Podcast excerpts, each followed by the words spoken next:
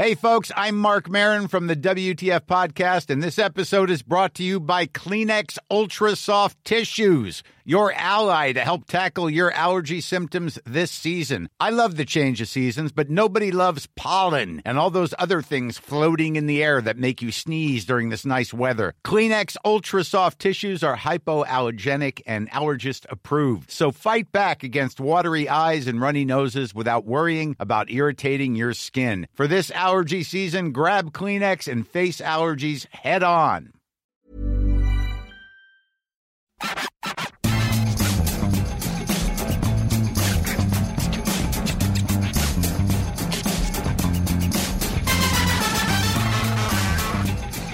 Bonjour à tous et bienvenue dans le FC Stream Team. Je suis Martin Mosnier, journaliste à Eurosport. Et ce vendredi, je veux commencer par remercier un tweetos, Julien en l'occurrence, qui m'a ouvert les yeux sur une évidence.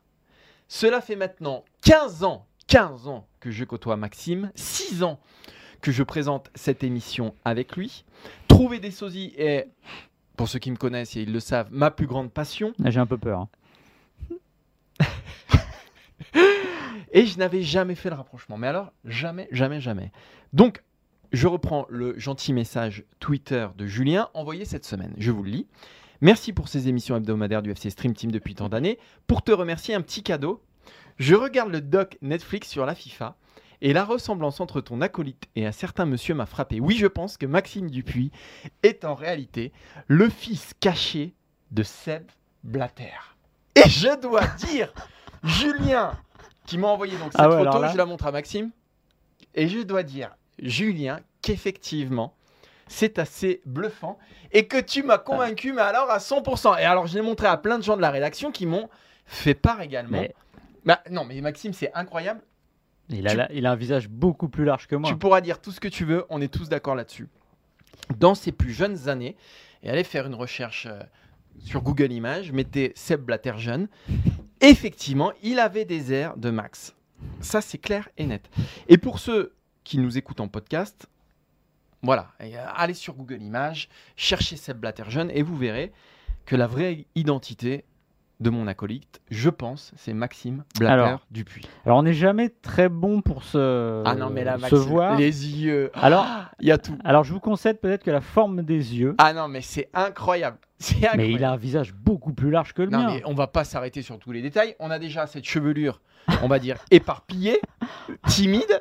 On a ses yeux de biche, Fourbe ses yeux de fourbe, qui et le front, le front qui, bah voilà, qui grandit avec Non, l'âge. non, il- alors, mon Si, fond si. ne grandit Non, pas si, avec si, l'âge. si. Non, mais non, revanche. non, mais eh, eh, regarde, regarde, regarde les yeux, mais c'est les yeux, mais ah, c'est incroyable. Maxime, c'est Seb Blatter, et je m'en rends compte, mais ça fait quand même 6 ans qu'on fait cette émission ensemble. Putain, je- je- j'anime cette émission avec Seb Blatter quand même.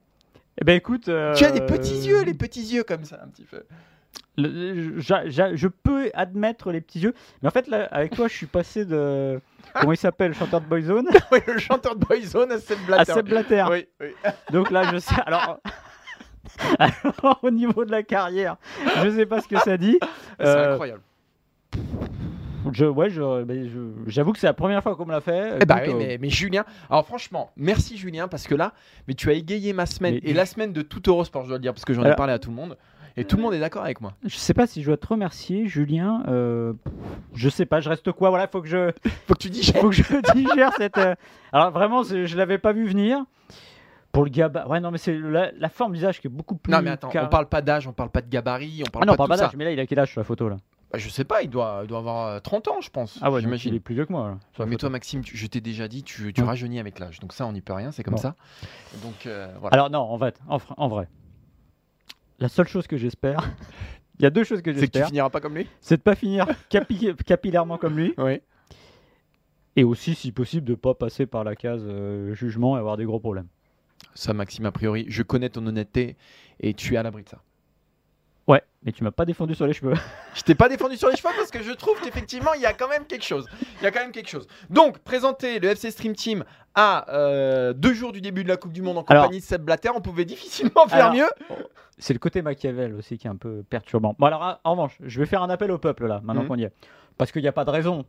Vous le faites à Martin, envoyez-moi aussi les, sosies éventuels Martin. Alors il y en a, il y en Ouais, a un qui ça me va être marque. gênant. Tu Non, vas non, non, non. Tu vas tomber sur des DiCaprio.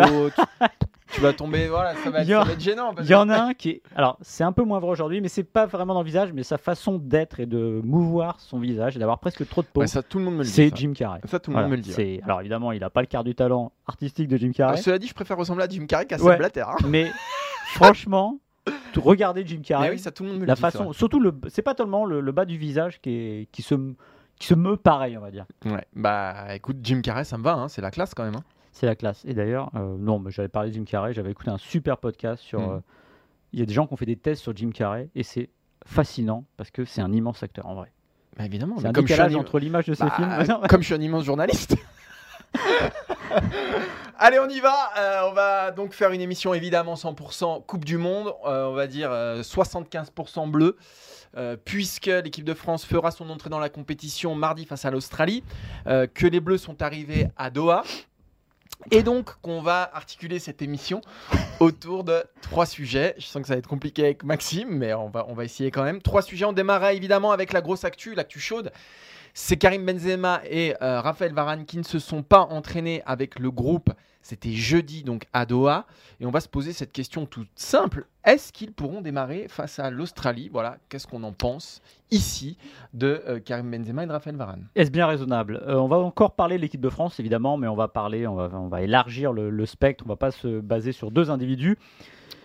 On sait que l'équipe de France part au Qatar, est au Qatar pardon, pour euh, gagner une deuxième fois la Coupe du Monde d'affilée. Et on va essayer de se pencher sur son plus gros, non pas défaut, mais peut-être le plus gros danger qui guette cette équipe avant le premier match. Qu'est-ce qui pourrait empêcher l'équipe de France, évidemment, de gagner la Coupe du Monde une deuxième fois Une troisième fois. Oui, enfin deuxième fois de suite. À cette, à cette heure, il y a pas mal de choses, mais on va essayer de, de fixer des, des gros dangers qui guettent les Bleus. Et on terminera avec nos favoris. Alors justement, est-ce que les Bleus en font toujours partie malgré ces gros dangers qui les guettent? Voilà, on vous fera euh, voilà nos favoris avec les petites étoiles, vous connaissez. Mhm. Ça, c'est très classique, mais c'est toujours sympathique à déguster. T'es prêt, Maxime? C'est parti. Euh, première chose, vous pouvez retrouver le podcast évidemment sur toutes les bonnes plateformes de podcast, Eurosport Football Club, Eurosport, Eurosport FC, pardon. Et je vous rappelle une chose, c'est que pendant la Coupe du Monde, on passe en quasi quotidienne avec, euh, on fait relâche à J plus 2 des matchs Bleus. Et là, c'est Cyril Morin qui viendra avec Tour du Monde et tout. ses chroniqueurs. On vous retrouverez aussi ce podcast sur sebblatter.fr. ah, mais c'est incroyable. Là, je te vois parce qu'on a un retour image. C'est incroyable. Mais je ne vois mais- plus que Seb Blatter. C'est Ouais. C'est un truc de malade. hein. Oh, c'est un truc de malade. Julien, t'as changé ma vie. En tout cas, mais, alors, c'est- alors, quel âge il a? 85 ans, c'est Seb Blatter en 1947 alors. Ouais, ouais c'est un peu ça. C'est un peu ça. C'est un peu ça. Allez, on va démarrer cette émission avec les doutes qui escortent les Bleus.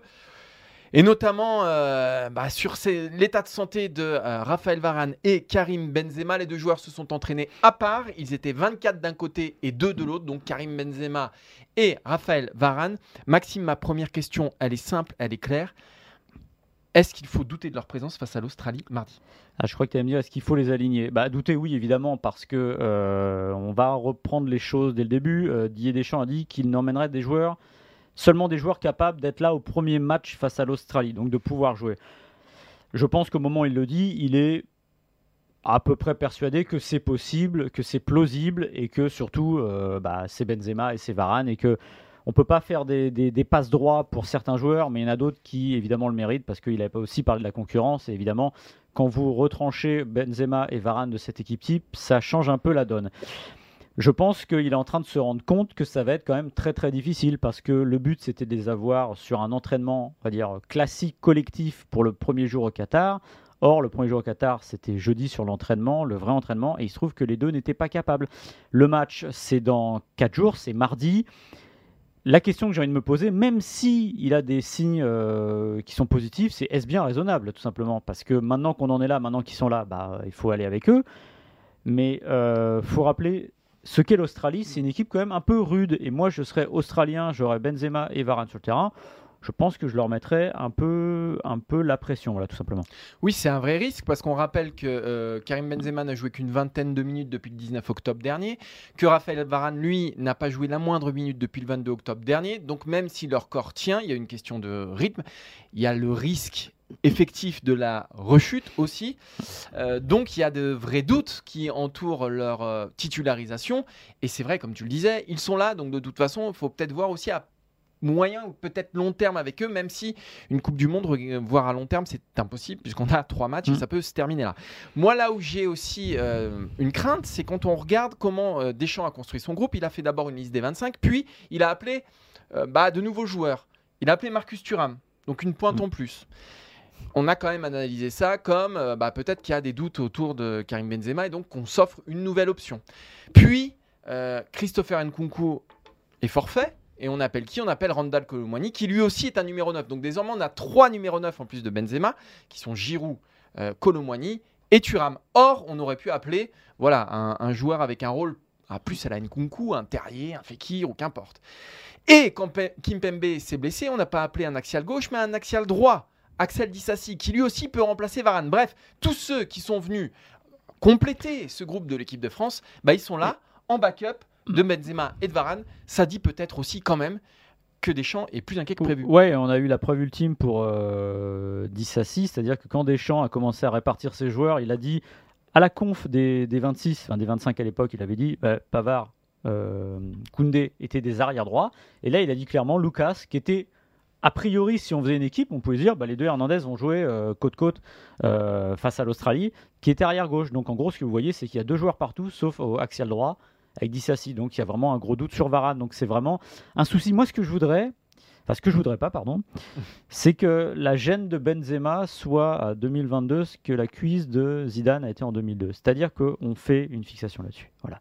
C'est le feuilleton, pas exactement à la même ampleur parce que bah, il est ballon d'or, mais c'est pas, il n'y a pas l'aura de, Benzema- de, de Zidane sur l'équipe de France. Mais j'ai l'impression que c'est en train aussi, même dans les esprits, ça pollue un petit peu. Parce qu'il y a les confs de presse, on parle de ça. Et puis il y a une communication, une petite musique qui se met euh, en marche. Dire non, non, mais tout va bien, on a confiance, il se connaît. C'est ouais. toujours comme ça. C'est toujours comme c'est ça. toujours comme ça. Et c'est jamais bon quand ça cache quelque chose. Moi, ce qui m'embête avec euh, Benzema, euh, euh, bon, Varane évidemment, mais Varane à la rigueur, c'est assez clair. Il s'est blessé, il faut qu'il revienne. Il est dans une course contre la montre qui n'est pas forcément gagnée, mais qui suit son cours. Ce qui m'embête avec Benzema, c'est que On sait pas. musculaire, Mm. une gêne. Et quand vous commencez à ne pas donner les noms à une blessure, c'est le fameux flou et le loup, euh, c'est qu'il y a quelque chose derrière qui n'est pas certain. C'est difficile de se passer de Benzema. Il est ballon d'or, et puis encore une fois, il donne des gages de dire non, non, mais ça va aller. Et je voudrais pas que bah, cette, euh, cet état de fait vienne polluer euh, la fin de, non pas de préparation, parce qu'il n'y a pas de préparation, mais l'avant Australie. Et la question qu'il faut se poser, c'est si ça n'avait pas été Benzema ou Varane, serait-il là? Et ça, c'est une vraie question. Euh, et j'ai peur que la réponse soit Bah. non. En plus, Didier Deschamps a perdu Kanté et Pogba, qui étaient deux cadres. Donc peut-être qu'en plus, s'il y avait eu Kanté et Pogba, peut-être qu'il se serait passé un peu plus facilement. Peut-être pas de Benzema, mais de Varane, qui a un poids énorme euh, dans le Mm. vestiaire, dans le groupe. C'est un vice-capitaine. Voilà, c'est ce qui est aussi, euh, c'est ce que je crains aussi, c'est que Didier Deschamps les ait pris pour leur statut. Il a bien sûr dit que non, parce que ça, ça ne peut pas être autrement. Mais enfin, quand tu as le ballon d'or, plus ton vice-capitaine, mais- champion du monde, dans un effectif très jeune qui a dû être renouvelé, bah, c'est un facteur quand même qui entre en compte. Ouais, comme je disais, il l'a peut-être pas fait. euh, Enfin, c'est pas sciemment ou avec un, un, dire un agenda caché, parce que tout simplement, il se dit, ils vont se remettre. Simplement, voilà, on lui dit que ça peut le faire, que ça peut aller. Le truc, c'est qu'il se retrouve dans une situation aujourd'hui où on a parlé de la concurrence. Tu parlais de la, la- la- la colonne de 2018. La colonne de 2018, elle n'a plus de vertèbre. là. Il reste Loris. Griezmann, euh, c'est une colonne, c'est une vertèbre, mais bon, Griezmann, voilà, il a perdu un peu d'influence malheureusement. Bah là, on peut se retrouver potentiellement fa- face à l'Australie avec juste euh, euh, Loris et Griezmann. Voilà, il manquera, il manquera beaucoup au milieu. Donc voilà, c'était compliqué de ne pas les emmener. Surtout, je pense qu'ils pensent sincèrement que c'était gagnable. Maintenant, je pense qu'à 7 heures, on verra ce que ça nous dira. On est vendredi, on enregistre aujourd'hui vendredi. Je suis pas sûr que le jeu en vaille la chandelle de prendre le risque. Euh, 2018, euh, c'est pas exactement la même blessure, mais souvenez-vous de Giroud qui est blessé à la tête. Il me semble c'est les États-Unis le match avant Oui. où voilà.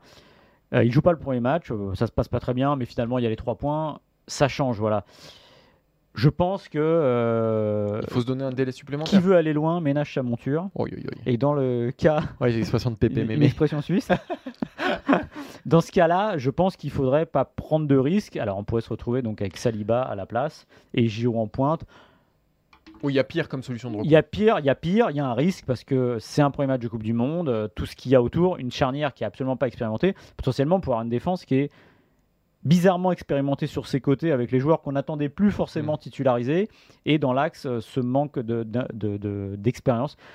Moi, j'avoue que je suis. S'il ne s'entraînait pas ce soir, vendredi, correctement, je pense que là, vraiment, le jeu n'en vaut pas la chandelle. Et alors, juste parce que là, l'avenir est sombre si on nous écoute, simplement euh, quelques, quelques éléments factuels.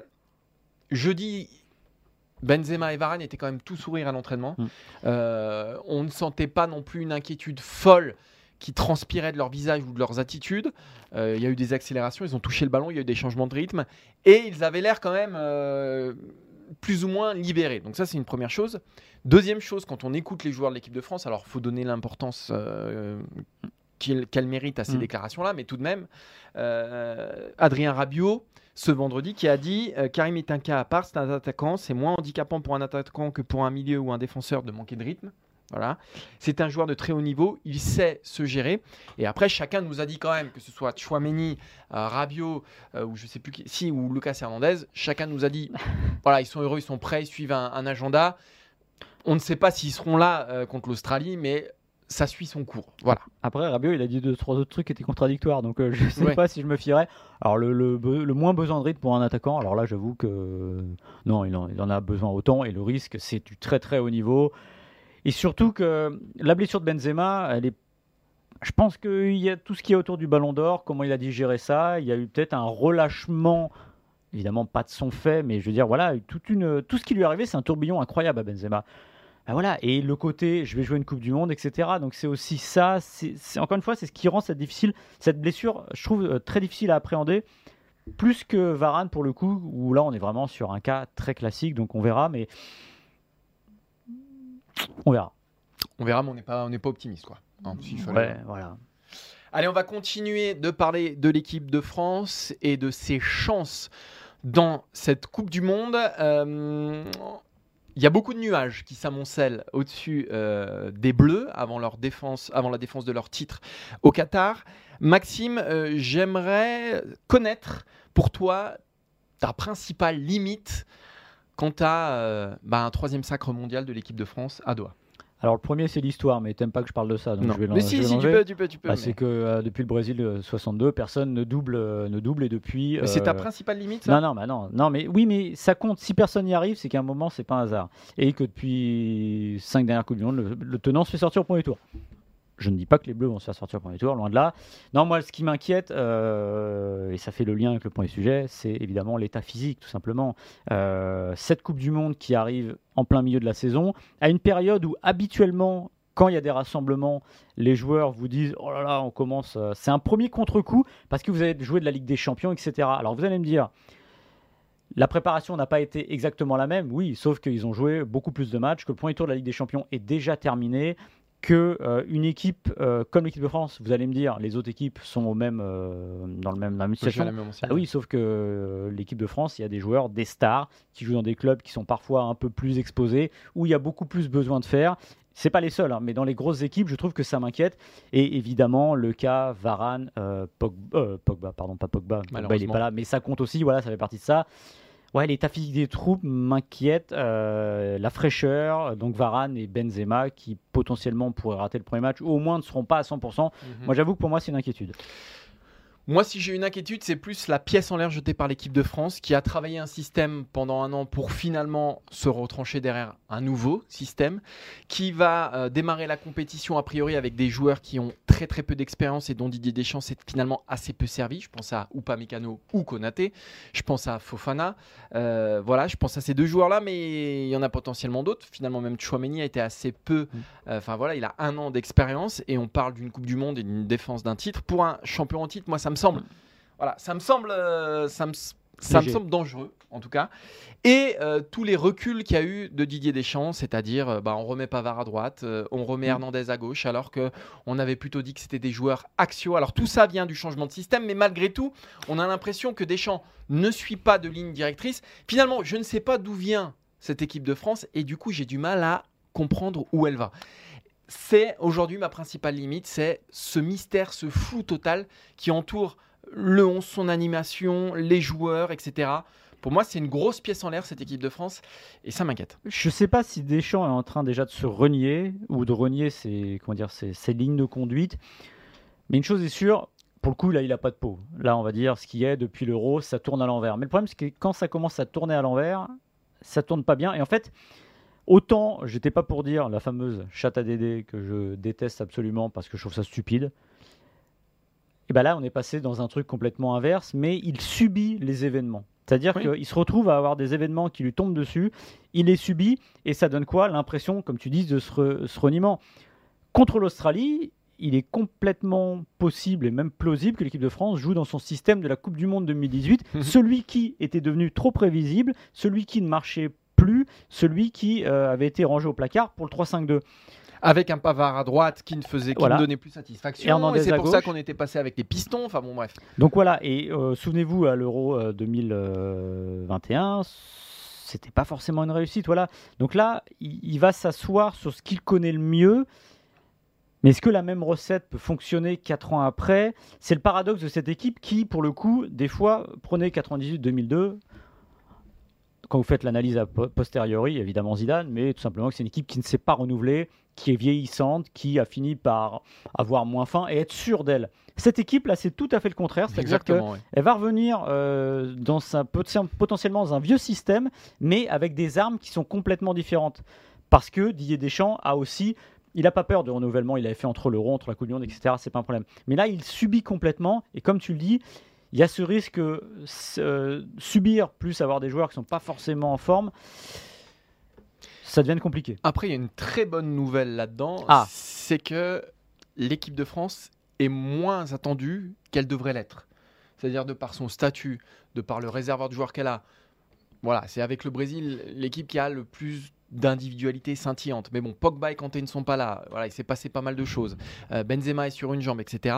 Et donc, on a finalement un effritement de la confiance. Je ne dis pas du groupe ou de Didier Deschamps. Je dis autour de cette équipe de France, Ouais. qui en fait finalement moins favori que ce que ça aurait dû être. Elle aurait dû être au niveau du Brésil normalement si tout s'était bien passé.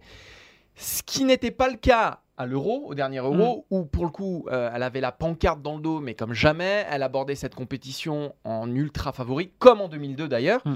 Et ça s'est toujours mal passé comme ça. Alors, on peut dire euh, ce qu'on veut, mais moi je trouve que c'est une position dans laquelle, en tout, dont elle s'accommode mieux et dans laquelle elle est peut-être un peu plus efficace. Ouais, mais là, quand je t'écoutais, je me dis, mais comment tu deviens imprévisible? Parce que finalement, il faut qu'elle réussisse à surprendre ses adversaires.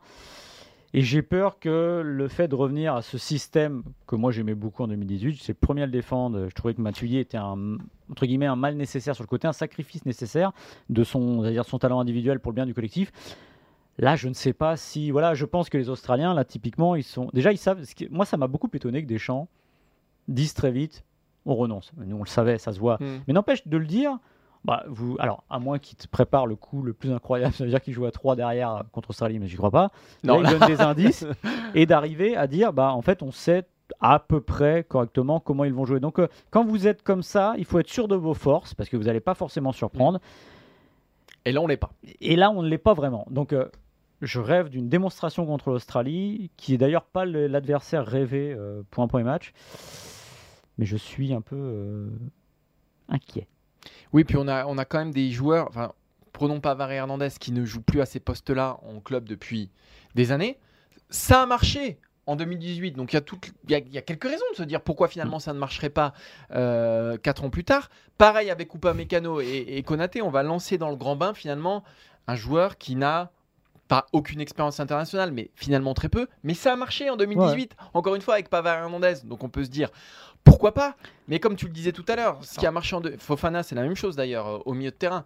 Euh, ce qui a marché en 2018 pour bah, voilà, est-ce qu'on fait est-ce qu'on est-ce qu'on a en appliquant les mêmes recettes, on a les mêmes réussites? La même réussite, moi j'ai tendance à dire que ça Ouais. coince. Alors, euh, si on veut aussi se rassurer, parce que on va, on va pas non plus, on n'a Oui. pas une équipe de pimpins, on va Oui, pas non plus. C'est que, comme tu dis, Pavard et Hernandez, c'est pas eux les titulaires au début de la Coupe Monde 2018. C'est censé être Sidibé, c'est censé être euh, Benjamin Mendy. Or, les deux ne sont pas en forme. Bah là, on a un coup de peau incroyable, c'est que les deux sont au niveau et se révèlent. Voilà. Donc, il va falloir espérer aussi qu'individuellement, les, gars soient capables euh, de, de- d'être au meilleur de leur forme et euh, de ne pas être écrasés par le maillot. Et ça, parfois, il peut y avoir un doute. Tu les mettrais en quel com- compo? Enfin, compo, pas la compo, mais en quel système? Tu serais plus sur du 4-2-3-1 à la sauce russe? Ou un bon vieux 4-3-3 Moi ce que ce que je viserais, ce serait un. Le 0-0. non, ce serait presque un 4-4 de losange avec, euh, tu vois, euh, Avec, euh, Griezmann, en soutien 10. des deux, après un milieu à Mm. 3 et et une défense à 4, euh, à 4 logique. Parce que j'ai pas envie de voir Griezmann sur le côté droit. Voilà. Moi, c'est ma principale. Plus que de voir Rabiot en euh, milieu euh, asymétrique à gauche, ce qui me dérange, c'est de voir Griezmann à droite. Ok, on peut dire tout ce qu'on veut, c'est-à-dire qu'effectivement, phase offensive, il repasse au milieu, tout ça. Mais on a vu ce que ça donnait à l'euro, ce système-là, et que Griezmann, quand même, euh, bah, son influence, elle baisse. Et Ouais. quand elle baisse, et ben, l'équipe de France est quand même un peu, un poil moins dangereuse. J'ai pas envie de voir Griezmann à droite. Je me souviens du match contre la Hongrie euh, à Budapest. Moi, j'étais derrière le but euh, et j'étais côté droit un peu et je voyais que c'était un, bah, c'était un mouroir pour lui. Moi, dans un monde idéal, alors je vais être un peu paradoxal par rapport à ce que j'ai dit avant, c'est que le pas la première fois. 4-2-3-1, j'aime bien, mais comme tu dis, il y a le problème de la droite. Et comme Ah, je on sais ce très bien que s'il y en a un qui va à droite, c'est Griezmann, bah c'est pas bon, voilà, tout simplement. Donc c'est dommage. Bah, parce donc que tu je ferais quoi? Ah bah je ferais pas ça puisque voilà. Bah, je Bah vais donc tu peut-être- ferais quoi? Bah, je vais sur un 4-3-3. Voilà. 4-3-3. J'ai pas, il y a pas Mais vraiment choix. 4-3-3, donc euh, Bah, Griezmann oui, à oui, droite oui. Bah, à part, tu peux dire que quand ça joue, il- quand c'est en phase offensive, il repasse dans l'axe, mais il, y avait, il va y avoir le risque de se marcher dessus Mm. euh, avec Benzema, moins qu'Mbappé parce qu'il va être naturellement à gauche. Mais si on part du principe que Mbappé est titulaire, ce qui me paraît quand même une évidence, et qu'il va Oui, là. jouer a priori à gauche, bah, ça ferme un peu la porte du 4 euh, 4-2-3-1 parce que Rabiot, tu ne le mets pas à gauche, tu le mets derrière. Donc, Mm. bon, je, je sais pas. J'ai hâte de voir en tout cas ce que Deschamps prépare. En tout cas, je pense qu'il a une idée assez précise déjà, laquelle je, je ne sais pas. Et je voudrais je- rebondir une dernière fois. Vas-y, n'hésite pas, c'est ton émission, Maxime. là, hein. Non, bah, tu rigoles quoi. ce que tu disais sur Lucas Hernandez, sur les postes et changements de poste, il l'a dit ce matin en conférence de presse qu'il était, il a quand même dit, oui bah j'avoue que j'étais un peu surpris. Il a dit je sais faire, il n'y a pas à s'inquiéter, mais c'est vrai que comme jouer arrière euh, central au Bayern ces derniers temps, ça m'a fait un peu bizarre, donc on verra. On va terminer avec nos favoris pour la Coupe du Monde. Ouais. Parce que la compétition démarre dans deux jours euh, avec Qatar-Équateur, hein, c'est ça, dimanche. Qatar-Équateur dimanche. Et donc, on a décidé de vous donner nos favoris pour la Coupe du Monde. Maxime, je te laisse détailler euh, nos, bah, notre sentiment là, sur les favoris à la Coupe du Monde 2022. Alors nos favoris pour la Coupe du Monde, on a passé à peu près 3 ou 4 heures à décider des étoiles, parce que vous savez que c'est toujours un travail de, fond, tout ça. Alors qu'est-ce qu'on a fait? Ben, on, a, on a mis 5 étoiles pour le Brésil, 4 étoiles pour l'Argentine, 3 étoiles pour la France et l'Espagne, 2 étoiles pour l'Allemagne, l'Angleterre, les Pays-Bas, le Danemark, et une étoile pour la Belgique et le Portugal. Alors plutôt, Martin, que détailler euh, en long et en large euh, qui a 5 étoiles, etc. Est-ce qu'il y a quelque chose dans ce classement qu'on a fait tous les deux, on n'est pas forcément d'accord, Non. qui te choque ou que tu aurais mis un peu plus haut ou un peu plus bas? J'aurais mis peut-être l'Espagne un tout petit peu plus bas. euh, J'aurais mis. Voilà, pour moi, il y a un, un trio quand même qui se dégage, mais chacun avec une hiérarchie très claire. C'est-à-dire qu'effectivement, le Brésil, pour moi, est largement euh, devant parce qu'ils ont tout. C'est-à-dire, ils ont une équipe, ils ont les individualités stars qui peuvent faire la différence, ils ont la profondeur de banc et ils ont surtout la dynamique. Voilà, la dynamique, ça, c'est hyper important. L'Argentine, c'est tout pareil, si ce n'est que j'ai un peu plus d'interrogations sur la défense, qui me semble un peu plus fra- fragile que celle du Brésil, mais c'est pareil, c'est une équipe qui n'a pas de perdu depuis quasiment 30 matchs, me semble-t-il. 36. 36, voilà, et euh, qui a gagné la Copa América. Et je mets la France un peu en dessous parce que elle a les, les individualités, mais il y a beaucoup d'ombre autour des Bleus, l'état physique de Benzema et de Varane, et une dynamique qui est nettement moins claire que celle de l'Argentine et des Brésiliens. Mais malgré tout, je mets la France au-dessus, moi, des autres Européens, parce que les autres Européens, il y a beaucoup de questions individuelles sur des Mm. postes. Il me semble que la France a quand même un réservoir et elle sait gagner cette équipe-là aussi. Donc, euh, donc voilà pour moi. Donc il y a une chose avec laquelle je suis complètement d'accord, c'est le Brésil à 5 étoiles. Mm. Alors pour moi, c'est le clair, clair favori. On s'est posé la question Ce qui ne d'ailleurs. veut pas dire qu'ils vont gagner parce que c'est Ouais. souvent comme ça quand même. hein. Mais je le sens bien 20 ans après. J'ai l'impression que tout, tout est en train de s'imbriquer correctement et jusqu'à Neymar qui est fantastique en ce début de saison, vous pouvez enregistrer. Euh, donc euh, non non mais voilà, c'est un là quand il joue là, comme à ça. À tous les postes, il y a- y a, ouais, tous deux les solutions. donc, Et, euh, mais sauf les même- latéraux, mais bon. Là où je suis pas d'accord, on a, on a, on a, on a eu euh, Christian Gourcuff qui a parlé euh, à Eurosport. On a fait un article dessus sur justement l'état physique et d'une Coupe du Monde potentiellement au rabais où il dit que c'est le talent qui fait gagner une compétition comme ça. Ça, je suis pas d'accord. Alors évidemment, c'est une compétition qui est euh, unique en son genre parce qu'elle arrive au milieu d'une saison et qu'il n'y a pas de préparation. je pense que c'est pas le talent qui fera gagner, c'est les équipes. Et justement, je pense que les équipes qui vont avoir des certitudes partent avec un temps d'avance ou quelque chose d'assez précis. C'est-à-dire que bah, typiquement l'Argentine. Mm. L'Argentine, euh, oui, vous regardez la défense, vous pouvez vous dire oh défense, etc. Bah oui, mais sauf que ça tient. Et quand ça tient au bout d'un au bout d'un certain temps, c'est que tu as dit quelque chose. Et au moins, vous perdez pas le temps de vous remettre dans le bain sur au niveau des certitudes euh, collectives. Je vais pas vous étonner en disant que j'aurais mis l'Allemagne une chouille plus haut. Parce que je pense qu'elle est un avant-centre d'avoir une équipe très très euh, Ouais, bah, performante. Voilà. Bah oui, mais ils en ont deux. On verra, Fulkrug et euh, Moukoko, on sait jamais. Il suffit qu'il y en ait un. Non mais on Oui, rigole- non, mais, je voilà, rigole pas, je rigole voilà. pas. Mais ça, bon bref. ça c'est l'arrogance française. Mais non, mais parce que Maxime, à chaque Coupe du Monde, il, les faisait déjà, il en faisait déjà son favori pour la Coupe Mais du Monde bon, bref, 2018. et quand je regarde ils cette sont équipe- sortis au premier tour. Quand je regarde cette équipe d'Allemagne, je trouve qu'elle a une tête d'équipe qui peut réussir sa Coupe du Monde. Au contraire, euh, malheureusement pour eux, de la Belgique qui là cette fois, je pense, a laissé passer sa chance. La défense, euh, j'avais eu la chance d'interviewer l'année dernière le sélectionneur de l'équipe de Belgique. On voyait que c'était entre deux, voilà. Et je trouve que la défense c'est toujours un peu vieillissant. Et devant Hazard, euh, c'est compliqué. Il n'y a pas Lukaku. Je serais très étonné que la Belgique fasse une grande Coupe du Monde. Ça, je suis entièrement d'accord avec toi. Euh, Peut-être un petit mot sur le Danemark qui est Mm. justement bah, ce qu'on disait tout à l'heure. Si les collectifs, euh, si c'est une Coupe du Monde du collectif, je pense que le Danemark sera en finale au moins.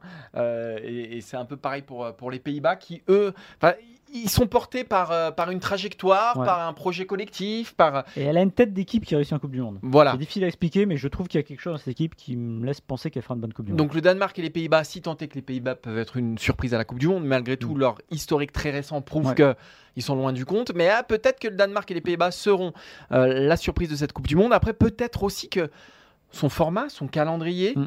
euh, de cette Coupe du Monde peut faire émerger enfin des vraies équipes surprises. Peut-être enfin un nouveau vainqueur, parce que quand on voit notre tronche euh, de- de- des favoris, bah, il n'y a quasiment pas de nouveau vainqueur, si ce n'est justement le Danemark et les Pays-Bas. Ouais, et comme je le dis, hein, s'il y en a eu 8 en Oui, quasiment et peut-être 100 que justement, Ouais. une Coupe du Monde au Qatar, une Coupe du Peut-être. Monde au mois de novembre, une Coupe Oui, du Monde oui, où il n'y a pas de préparation, peut-être que tous ces facteurs-là mis bout à bout, le fait qu'il y ait aussi quand même quelques blessés, il y en a toujours, mais là, y voilà, on a l'impression qu'il y en a quand même. Et tu sais quoi? Depuis 98, on a sur un rythme de nouveaux vainqueurs tous les 12 ans. Bah voilà. 98, la France. 2010, l'Espagne. 2022, Maxime? Le Portugal Ah oui, c'est vrai qu'on a mis le Portugal On bah, n'en avait pas parlé encore. Bah, le pas Portugal, ça fait partie de ces outsiders. Pour moi, là, la De grosse, toujours. la grosse ombre sur le Portugal, c'est c'est le paradoxe. Enfin, paradoxe, non, ça l'est plus. C'est Ronaldo. Voilà. Je sais pas trop dans quel état d'esprit il est. Euh, Il y a toujours ce débat qui est difficile des, quand- des, des joueurs de ce statut-là, qu'on a eu en France en 2006 avec Zidane. Est-ce qu'on n'était pas meilleur sans lui? Euh, Le débat fait rage au Portugal. Là, il y a son interview avec euh, Pierce Morgan, sa situation à Manchester United. Il faudrait pas qu'il fasse de cette Coupe du Monde une revanche personnelle. Et Ah, ce serait lui- la pire des choses pour le et Portugal. avec lui, le problème, c'est que c'est jamais à exclure. Mais pourtant, il y a un collectif, c'est une équipe. On parlait des équipes qui savent gagner. Alors évidemment, ça fait 6 ans, mais n'empêche, c'est une équipe qui sait gagner, qui l'a déjà fait en, au championnat d'Europe. Donc je me méfierais aussi du Portugal. Voilà. Toutes ces équipes qui arrivent, on va dire, euh, on l'a dit, qui se connaissent, qui ont des, au moins une forme de certitude collective, ont pour moi un petit avantage. La France aurait pu l'avoir, la France ne l'a pas. Voilà, donc là, ce sera le moment de donner finalement raison à Christian Gourcuff. Oh, elle est pas trop mal placée quand même, la France, dans notre. euh, Dans oui, elle n'est pas trop mal passée, mais elle a Mais elle dégringole. Je sais pas ce qu'est sa certitude collective. là. Voilà. J'espère, hein. encore une fois, hein, on va pas se mentir. hein. On rappelle qu'à partir de lundi, nous aurons donc un podcast quasi quotidien, on va dire. Bon, allez, 6 jours sur 7. six jours sur 7, voilà, exactement. Mais vous aurez un podcast de toute façon de foot quotidien avec Tour du Monde. Exactement. Alors, dans le Tour du Monde, par contre, il y a un gros problème, c'est qu'il n'y aura pas Seb Blatter, contrairement à, notre FC Stream Team. Voilà. Euh, merci encore une fois, Julien, qui a éclairé ma semaine, ma vie, presque, parce que là, je ne vois plus Maxime euh, bah, avec les mêmes yeux, tout simplement. Enfin, Maxime Sep. Je lui ai dit, hein, je dit, il y a une petite coupure tout à l'heure, je lui ai dit que je l'appellerais Sep jusqu'à la fin de la Coupe du Monde. Mais tu sais que j'aime- j'aimerais bien être président de la FIFA quand même. Ah bah oui Mais, Mais, moi, j'aimerais pas que tu Ouais. le sois, parce que euh, mauvaise nouvelle pour la FIFA. hein. non, mais, ah bah non, bon, alors, alors Non, mais là, on seule- retourne avec des gardiens. Les gardiens, ils ont plus le droit de mettre des gants. Non, non, On n'a plus le droit de, per- Sérieux, de faire de passe en retrait aux gardiens. Euh, Non. non, mais Tu veux que je te dise avec moi C'est ce retour à l'âge de pierre. C'est ce qui serait renouvelé à la FIFA? La probité, l'honnêteté. mais le problème, c'est que je tiendrai pas de moi. Ouais, voilà, c'est ça le problème. Voilà. C'est que tu serais le. Non, mais en fait, ça me ferait peur d'être à ces hauteurs-là parce que je me dis qu'il y a toujours un truc qui tombe dessus et que t'es jamais très loin de la prison finalement. Voilà, bah, c'était la punchline de Maxime. Un message d'espoir. Voilà, un message d'espoir pour tout le monde. Donc on se retrouve, je vous l'ai dit, je vous le répète, à partir de lundi pour un podcast quotidien et des vidéos évidemment quotidiennes sur le site eurosport.fr. La Coupe du Monde démarre donc dimanche. Euh, Est-ce que tu as quelque chose à rajouter, Maxime? Je vois que tu te marres. Bah non, bah, bo- bonne Coupe du Monde, Martin. Bah merci, merci, bonne Coupe du Monde à tous. Merci à Adrien qui était aux manettes dans le studio. Merci à Quentin Guichard au visuel. Et donc rendez-vous lundi. Ciao, ciao. Salut